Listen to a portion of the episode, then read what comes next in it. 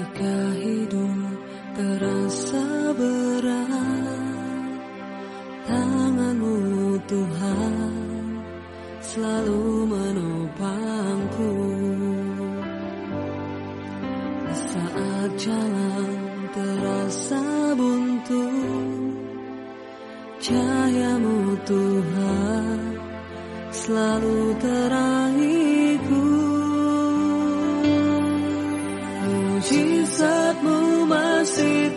terjadi. Tiap hari selalu terjadi. Mujizatmu masih terjadi. Setiap hari selalu terjadi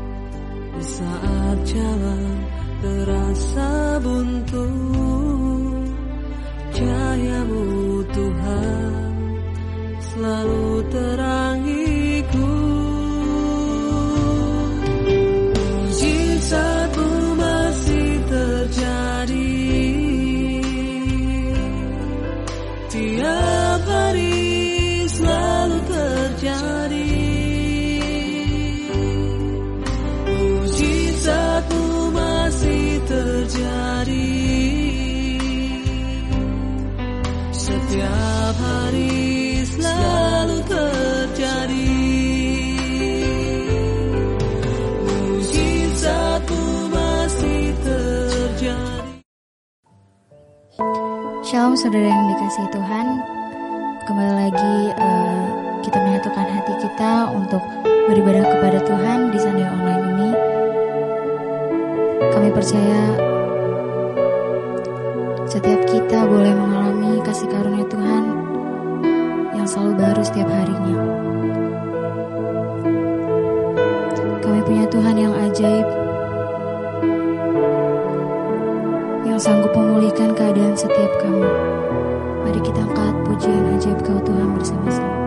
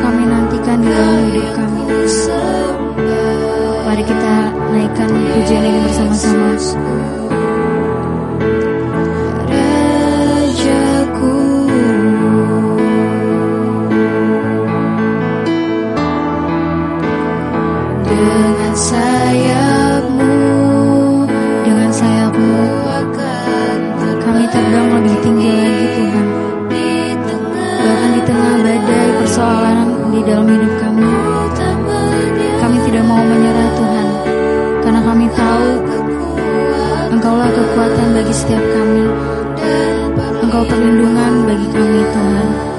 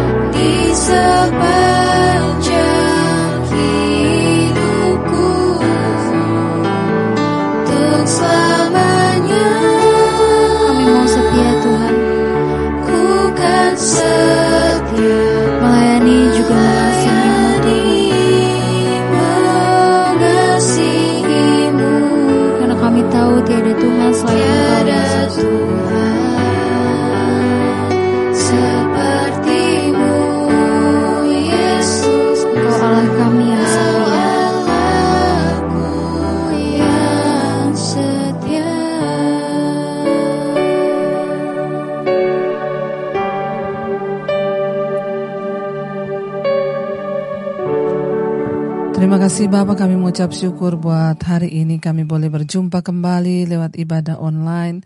Kami percaya Tuhan menyertai kami, Tuhan memberkati kami. Bahkan Engkau berbicara bagi kami lewat kebenaran firman-Mu, sampaikan isi hatimu bagi umat-Mu Tuhan. Bagi gerejamu, bagi setiap kami yang rindu untuk mendengarkan. Karena itu kami membuka hati kami bagi firman Tuhan di dalam nama Tuhan kami Yesus Kristus. Kami sambut kebenaran firman-Mu, haleluya. Amin, amin. Iya, shalom saudara yang terkasih. Kita berjumpa kembali ya di dalam ibadah kita walaupun masih secara online, tapi kita percaya Tuhan kita Tuhan yang hadir di mana pun kita berada ketika kita membuka hati kita untuk kebenaran firman-Nya, maka Dia Tuhan yang sanggup berbicara untuk menyampaikan banyak hal bagi setiap kita yang mau sungguh-sungguh rindu akan kebenaran firman Tuhan. Karena itu baik saudara, kita akan sama-sama belajar firman Tuhan. Saya percaya hari-hari ini kita memasuki ya masih di awal-awal tahun, di tahun yang baru 2022 ini. Kita percaya bahwa tangan Tuhan juga menyertai. Namun ya tidak dipungkiri saudara, kita tidak bisa memasuki sesuatu yang baru dengan cara pandang yang yang lama. Ya, ketika kita memasuki sesuatu yang baru, maka kita harus memakai cara pandang yang baru. Ya, ketika kita memandang sesuatu yang baru itu dengan cara pandang yang baru, barulah kita bisa melihat sesuatu di dalamnya. Ya, tetapi ketika kita hanya berdiam dengan cara pandang yang lama, ada begitu banyak perubahan. Bahkan kita telah melihat hari-hari ini begitu banyak perubahan yang terjadi hanya dalam waktu sekejap. Ya, kita melihat bagaimana perubahan demi perubahan begitu cepat dan kalau kita tidak memperbaiki diri, kalau kita tidak memperbaharui cara pandang kita, maka kita akan menjadi orang-orang yang Mari kita ubah cara pandang atau paradigma kita, saudara, menjadi paradigma yang baru di dalam Kristus. Saya ingin kita sama-sama membaca dulu dalam Injil Matius pasal yang ke-6 tentang uh, apa yang Yesus katakan tentang cara pandang. Injil Matius 6 ayat yang ke-22, Injil Matius pasal 6 ayat yang ke-22 dan ayat 23. Firman Tuhan berkata di sana, mata adalah pelita tubuh. Jika matamu baik, teranglah seluruh tubuhmu. Jika matamu jahat, gelaplah seluruh tubuhmu. Jadi, jika terang yang ada padamu gelap, betapa gelapnya kegelapan itu. Sekali lagi Matius 6 ayat 22, mata adalah pelita tubuh. Jika matamu baik, teranglah seluruh tubuhmu. Jika matamu jahat, gelaplah seluruh tubuhmu. Jadi jika terang yang ada padamu gelap, betapa gelapnya kegelapan itu. Saudara Yesus sedang berbicara tentang ya mata sebagai ya alat untuk kita memandang. Ya, Yesus berkata mata itu pelita tubuh, ya. Bagaimana cara kita memandang? Bagaimana paradigma kita itu akan menentukan hidup kita dengan kata lain firman ini. Mata itu adalah pelita tubuh. Jika matamu baik, maka tubuhmu terang. Jalan hidupmu terang, nasibmu terang.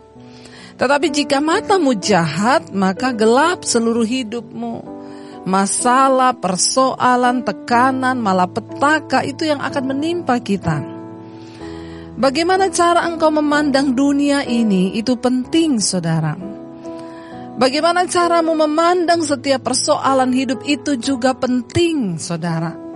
Kenapa ada begitu banyak orang yang terus jatuh bangun dalam masalah yang sama dan gak pernah lulus-lulus dari ujian mereka?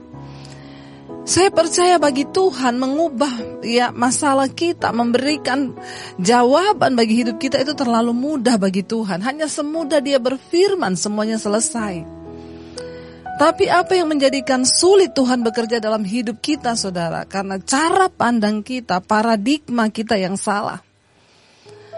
Kita lupa bahwa Tuhan itu turut bekerja di dalam segala sesuatu. Ketika kita menghadapi masalah dalam hidup ini, tolong saudara, mari kita memandang dengan cara pandang yang benar di setiap persoalan yang kita hadapi. Saat pandanganmu baik, kata firman Tuhan, terang seluruh hidupmu. Waktu paradigmamu baik, maka seluruh hidupmu baik. Jalan hidupmu juga baik, nasibmu juga baik.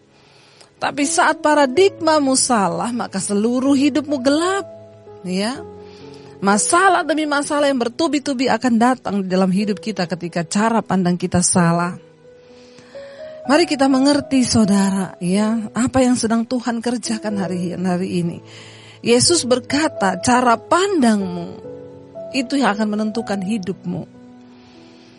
Kalau kita hanya memandang dunia ini tentang uang, uang, uang, uang, dan uang, maka kita akan menghalalkan segala cara untuk memperolehnya. Bahkan begitu banyak orang jadi jahat karena uang. Kalau kita memandang kesuksesan adalah dengan cara-cara materi, maka kita akan mengejarnya tanpa henti. Tapi ketika kita memiliki cara pandang Tuhan atau paradigma yang sesuai dengan firman Tuhan, Ya, kita akan melihat saudara bahwa ada begitu banyak berkat Tuhan. Ada begitu banyak cara Tuhan bagi hidup kita. Bahwa berkat di dunia ini bukan hanya bicara tentang uang. Kita akan tahu bahwa kebahagiaan tidak bisa dinilai dari harta atau apa pun yang sifatnya sementara. Mata adalah pelita tubuh, cara pandangmu itu adalah pelita tubuhmu. Paradigmamu itu adalah pelita tubuhmu. Kalau paradigmamu baik, maka teranglah seluruh hidupmu. Tapi kalau paradigmamu, cara pandangmu jahat, maka gelap seluruh tubuhmu. Tuhan bahkan sanggup menjadikan persoalan menjadi berkat waktu cara pandang kita itu benar. Sebaliknya berkat pun bisa membawa kutuk dalam hidup kita kalau cara pandang kita salah. Mari kita mulai memiliki cara pandang yang benar dalam hidup ini saudara. Supaya apa? Supaya kita melihat penyertaan Tuhan, supaya kita melihat janji-janji Tuhan, supaya kita melihat berkat-berkat Tuhan yang disediakan. Ada begitu banyak hal yang Tuhan sudah sediakan bagi hidup kita. Dan itu hanya bisa kita dapatkan ketika kita memiliki paradigma dan cara pandang yang benar di dalam Kristus. Mata adalah pelita tubuh, cara pandangmu itu adalah pelita tubuhmu. Waktu paradigmamu, cara pandangmu itu baik, maka terang seluruh hidupmu saudara. Ketika seseorang memiliki cara pandang yang benar, misalnya di dalam hal menentukan kehidupan, menentukan jodoh, waktu cara pandangmu benar, ya engkau akan melihat kebahagiaan. Tetapi waktu cara pandangmu salah, bubar semuanya. Ketika terjadi perdebatan di dalam rumah tangga, kita selalu memandang dengan cara yang salah. Perdebatan ini berarti kita nggak cocok. Kita lupa bahwa perdebatan itu justru membawa kita bisa menemukan ya apa kelemahan kita masing-masing dan ketika kita mencoba memperbaikinya, kita akan menjadi semakin kuat. Tapi banyak orang kalah karena mereka memandang itu sebagai sesuatu yang ya sudahlah nggak ada jalan keluar. Ya, kenapa? Karena cara pandang kita yang salah. Saya sudah tidak cocok ternyata dengan dia. Kita tidak melihat bahwa Tuhan turut bekerja dalam segala hal untuk kebaikan kita, saudara. Saya ingin kita melihat sebuah contoh dalam firman Tuhan tentang kisah seorang paman dan keponakannya, saudara. Ya dalam kejadian pasal yang ke-13 bagaimana Abram dan Lot ya itu akhirnya berpisah saudara. Di dalam kejadian 13 firman Tuhan berkata. Ayat yang pertama, maka pergilah Abram dari Mesir ke tanah Negeb dengan istrinya dan segala kepunyaannya dan Lot pun bersama-sama dengan dia. Ayat 2, adapun Abram sangat kaya, banyak ternak, perak dan emasnya. Ayat 3, ia berjalan dari tempat persinggahan ke tempat persinggahan dari tanah Negeb sampai dekat Betel, di mana kemahnya mula-mula berdiri antara Betel dan Ai. Ayat 4, ke, ke tempat mesbah yang dibuatnya dahulu di sana, di situlah Abram memanggil nama Tuhan. Ayat yang kelima, juga Lot yang ikut bersama-sama dengan Abram mempunyai domba dan lembu dan kemah. Ayat 6, tetapi negeri itu tidak cukup luas bagi mereka untuk diam bersama-sama sebab harta milik mereka amat banyak sehingga mereka tidak dapat diam bersama-sama lagi. Ayat yang ketujuh, karena itu terjadilah perkelahian antara gembala Abram dan gembala Lot. Waktu itu orang Kanaan dan orang Feris diam di negeri itu. Ayat 8, maka berkatalah Abram kepada Lot, janganlah kiranya ada perkelahian di antara aku dan engkau dan antara para gembalaku dan para gembalamu sebab kita ini kerabat, kita ini saudara kata Abraham. Ya, jadi saudara ceritanya di sini adalah Lot dan Abraham berjalan bersama-sama ya dan mereka pindah dari satu tempat ke tempat yang lain kata firman Tuhan. Tapi karena Abraham ini sangat kaya hartanya banyak sebab dia disertai Tuhan. Ya orang yang disertai Tuhan akan diberkati oleh Tuhan. Karena itu jangan iri melihat orang yang diberkati Tuhan saudara. Tapi jangan puas menjadi hanya orang kaya Tapi kita mau menjadi orang yang diberkati seperti Bapak Abraham.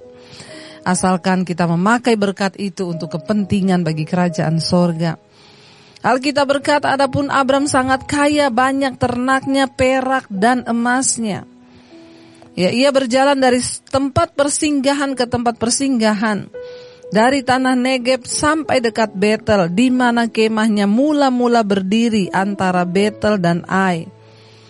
Ia dikatakan di sana ke tempat mesbah yang dibuatnya dahulu di sana di situlah Abraham memanggil nama Tuhan.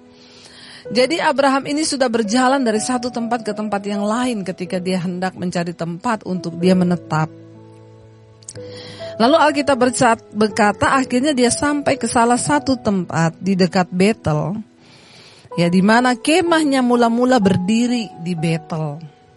Kita tahu bersama Betel adalah tempat ya di mana Tuhan hadir ketika Abram pertama kali mendirikan mesbah.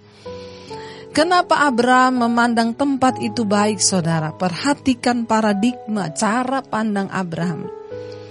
Dia tidak melihat tempat yang yang ya karena itu mungkin ya tanahnya subur atau apa pun, tetapi dia melihat kenapa dia memilih tempat itu. Karena di sana pertama kali dia dulu pernah mendirikan mesbah mula-mula di dekat Betel itu. Di antara Betel dan Ai. Kenapa dia memilih tinggal di situ? Kenapa dia menentukan ya menetap di sana? Paradigmanya itu seperti apa? Satu-satunya alasan sebab dia pernah mencari Tuhan di situ, dia pernah memanggil nama Tuhan di situ. Dan Tuhan hadir di situ, Saudara. Itu yang membuat Abraham menetap di tempat itu. Ya, paradigmanya yang tepat ya, memilih satu tempat karena satu-satunya alasan adalah ada Tuhan di situ. Sehingga ya karena Abraham itu sangat kaya peternaknya banyak juga Lot bersama-sama dengan dia lalu terjadilah persaingan antara peternaknya Abraham dengan peternaknya Lot.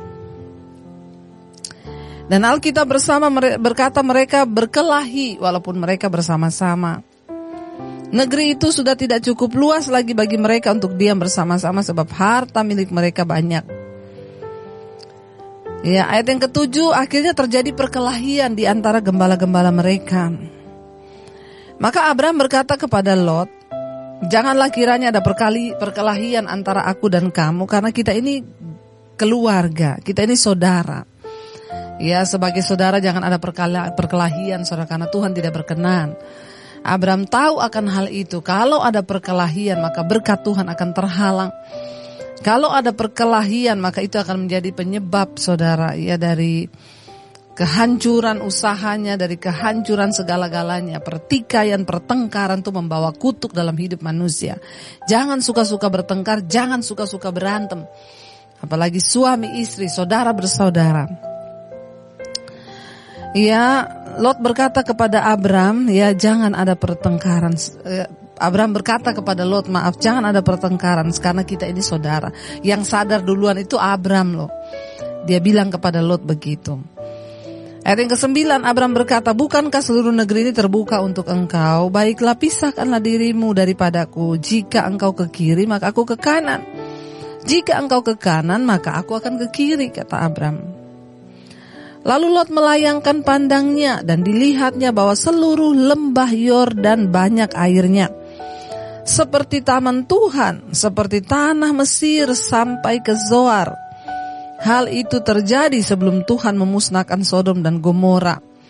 Sebab itu Lot memilih baginya seluruh lembah Yordan itu. Lalu ia berangkat ke sebelah timur dan mereka berpisah.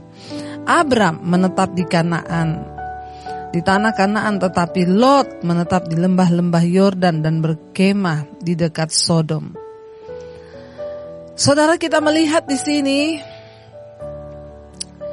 cara pandang dari Lot ini berbeda saudara. Lot ini paradigmanya hanya melihat ya tanah yang subur, penuh dengan air dan dia sudah membayangkan akan kemakmuran di depannya dia. Ya, tanpa berpikir panjang dia melihat sesuatu yang enak di depannya. Saudara ingat yang enak belum tentu baik, yang baik belum tentu benar, tetapi yang benar itu sudah pasti yang terbaik. Yang enak belum tentu baik, yang baik belum tentu benar, tetapi yang benar itu sudah pasti yang terbaik. Lot hanya melihat betapa banyak airnya, subur tanahnya dan dia sudah memiliki akan dia sudah memiliki sebuah paradigma pandangan bahwa ya itu yang terbaik, itu akan me, me, membawa dia kepada sesuatu yang lebih baik ke depan nanti. Tanpa dia peduli bahwa tanah yang dia pilih itu adalah di lembah dekat Sodom. Saya yakin dan percaya Lot pun sudah mendengar ya karena dia sudah lama menetap di sana. Alkitab berkata ayat 13, adapun orang Sodom itu sangat jahat dan berdosa terhadap Tuhan. Lot tahu akan keadaan itu tetapi dia sengaja memilih di dekat tempat itu kenapa? Satu-satunya alasan hanyalah kemakmuran. Hati-hati kemakmuran bukan jaminan segala-galanya saudara. Abram melihat satu tempat dia menetap di sana karena itu adalah tempat dekat dengan dia membangun mesbah. Adapun orang Sodom itu sangat jahat dan berdosa terhadap Tuhan. Setelah Lot berpisah daripada Abram, berfirmanlah Tuhan kepada Abram. Pandanglah sekelilingmu dan lihatlah dari tempat engkau berdiri ke timur dan barat, utara dan selatan sebab seluruh negeri yang kau lihat itu akan kuberikan kepadamu dan kepada keturunanmu untuk selama-lamanya. Abram tidak tamak, Abram tidak culas. Dia tidak berkata, Lot saya sama kamu tuh lebih tua saya loh. Ya jadi saya yang harus memilih lebih dulu. Ndak. Abraham memberikan kesempatan kepada Lot untuk memilih sesuai dengan keinginannya. Ya, Abraham mengalah, saudara. Orang yang suka mengalah itu mesti diberkati, saudara. Makanya jangan suka adu otot. Jangan suka, saudara, ya sesuatu yang ya sifatnya hanya eyel-eyelan bahkan sampai kepada berantem. Ya, Abraham menyuruh Lot lebih dulu memilih ya. Dia tidak dia tidak tamak, dia tidak mencari keuntungan bagi dirinya sendiri. Kenapa Saudara? Karena paradigma Abraham itu kepada janji Tuhan dia percaya. Abraham percaya paradigmanya bukan soal tempatnya, bukan soal tanahnya, tetapi soal penyertaan Tuhan. Abraham bapak orang beriman karena dia sangat beriman. Dia terlalu percaya mau seburuk apa pun tanah yang dia diami asal ada Tuhan. Maka Tuhan yang sanggup mengubah kutuk menjadi berkat. Saudara ya Lot memilih tempat yang enak. Abraham ngalah ketika Lot memilih. Sebenarnya Abraham bisa bilang, ih aku udah duluan lihat itu loh, kamu ini kan cuma ikut aku. Ya nggak berhak dong kamu memilih tempat itu bisa. Orang yang suka mengalah, orang yang sabar, orang yang selalu menyerahkan haknya itu akan disertai Tuhan. Ya, ubah cara pandangmu hari ini kalau engkau menjadi orang yang suka eyel-eyelan dengan saudaramu. Engkau orang yang suka berantem, engkau orang yang suka mau dianggap benar, terus bertobat. Saudara, tanggalkan semuanya itu. Miliki paradigma yang benar. Ya, ketika Abram tidak memaksakan diri, dia menyerahkan seluruh haknya kepada Lot untuk memilih. Tuhan memberkati dia. Tuhan bilang, aku akan memberikan seluruh negeri yang kau pandang ini bagi keturunanmu, anak-anakmu. Ya, dan Tuhan memberikan janji dan aku akan menjadikan keturunanmu seperti debu tanah banyaknya. Sehingga jika seandainya ada yang dapat menghitung debu tanah keturunan pun akan dapat dihitung juga. Bersiaplah kata Tuhan, jalanilah negeri ini menurut panjang dan lebarnya, sebab kepadamu akan kuberikan negeri ini. Sesudah itu Abraham memindahkan kemahnya dan menetap di dekat pohon-pohon tarbantin di, Mam, di Mamre, dekat Hebron. Lalu mendirikannya lah, didirikannya lah mesbah di situ bagi Tuhan. Akhirnya Abram ya datang ke satu tempat dan di sana yang pertama dia lakukan adalah mendirikan mesbah bagi Tuhan. Saudara Abram memiliki paradigma yang berbeda dengan Lot. Kita tahu bersama pada akhirnya Lot ya terjadi kehancuran dalam kehidupannya karena dia memilih tempat paradigmanya yang salah hanya melihat tanah yang subur dekat Sodom ternyata membawa kehancuran bagi keluarganya. Kita tahu bersama Sodom dan Gomora dihukum oleh Tuhan. Lot kehilangan istrinya saudara. Mari saudara, ketika kita memiliki cara pandang yang benar, Mari kita memandang hidup ini dengan caranya Tuhan. Mari kita memandang setiap masalah kita dengan caranya Tuhan. Kita percaya bahwa Dia Tuhan yang turut bekerja dalam segala keadaan untuk mendatangkan kebaikan bagi kita. Kita mau katakan Tuhan kami mau memandang kepada Engkau. Karena kami percaya ketika kami menaruh pandangan kami kepada Tuhan, kami akan melihat janji-janjimu. Kita mau berkata, memandang wajahmu Tuhan. Biar kita senantiasa memandang Tuhan. Waktu kita memandang wajahnya, kita menemukan pikiran Tuhan sehingga cara pandang paradigma kita akan diubah. Terima kasih atas segala kebaikan dan anugerahmu dalam hidup kami Tuhan. Terima kasih Yesus buat segala kebaikan.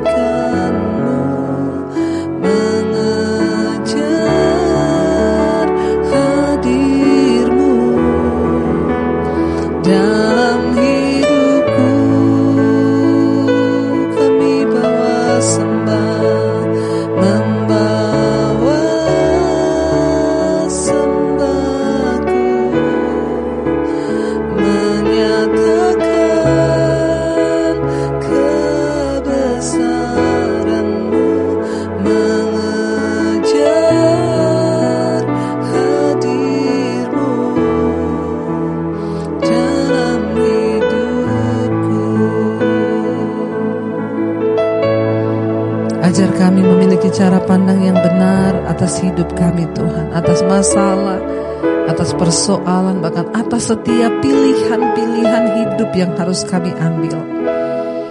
Biar paradigma kami diubahkan sesuai dengan firman Tuhan.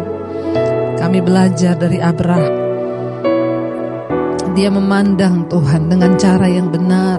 Dia memandang dengan cara pandang Tuhan. Bukan soal tanahnya, bukan soal air, bukan soal apa pun, tetapi dia tahu ketika ada Tuhan menyertainya, semua keadaan bisa berubah, kutuk dapat menjadi berkat. Berbeda dengan Lot yang melihat tanah yang subur dan hijau, yang ada di benak pikirannya, di dalam cara pandangnya, dia akan menikmati segala yang enak di sana. Dia lupa bahwa Tuhanlah yang bisa menjadikan segala sesuatu itu menjadi indah. Ajar kami melihat persoalan kami Tuhan sebagai satu hal yang Tuhan izinkan untuk membuat kami menjadi semakin indah sehingga tidak ada yang perlu kami ragukan. Waktu penyertaan Tuhan dalam hidup kami. Tuhan turut bekerja. Berkati anak-anakmu berkati umatmu berkati jemaatmu Tuhan. Mereka yang mendengarkan firmanmu saat ini. Biar kami memiliki cara pandang paradigma yang baru. Di tahun yang baru ini kami mau terus berjalan di dalam perkenanan Tuhan. Terima kasih buat anugerahmu Bapa. Terima kasih buat tuntunanmu bagi setiap kami. Ubah cara pandang kami agar kami boleh menikmati firmanmu. Berkati umatmu yang sedang mengalami masalah persoalan Tuhan tolong jama dan lawat berikan kekuatan. Berkati bangsa dan negara kami Indonesia tetap aman tentram di dalam Engkau Tuhan perlindunganmu sempurna. Berkati gerejamu Bapa Biar anak-anakmu jemaatmu boleh tinggal senantiasa di dalam hadiratmu Di dalam rencanamu. Terima kasih Bapa Mari buka hati dan tanganmu saudara untuk menerima berkat Tuhan. Diberkati langkah dalam hidupmu, diberkati rumah tanggamu, diberkati pekerjaanmu, diberkati keuanganmu dan apa pun yang kau lakukan dibuat Tuhan berhasil dan hidupmu menjadi berkat terimalah kiranya berkat dari Allah Bapa dan kasih Tuhan Yesus Kristus, penyertaan Allah Roh Kudus menyertai hidup mulai hari ini bahkan sampai kali yang kedua Tuhan Yesus datang menjemput kita. Namamu tercatat di dalam kitab kehidupan dalam nama Tuhan Yesus. Mari yang percaya berkata, amin, amin, amin. Tuhan Yesus memberkati.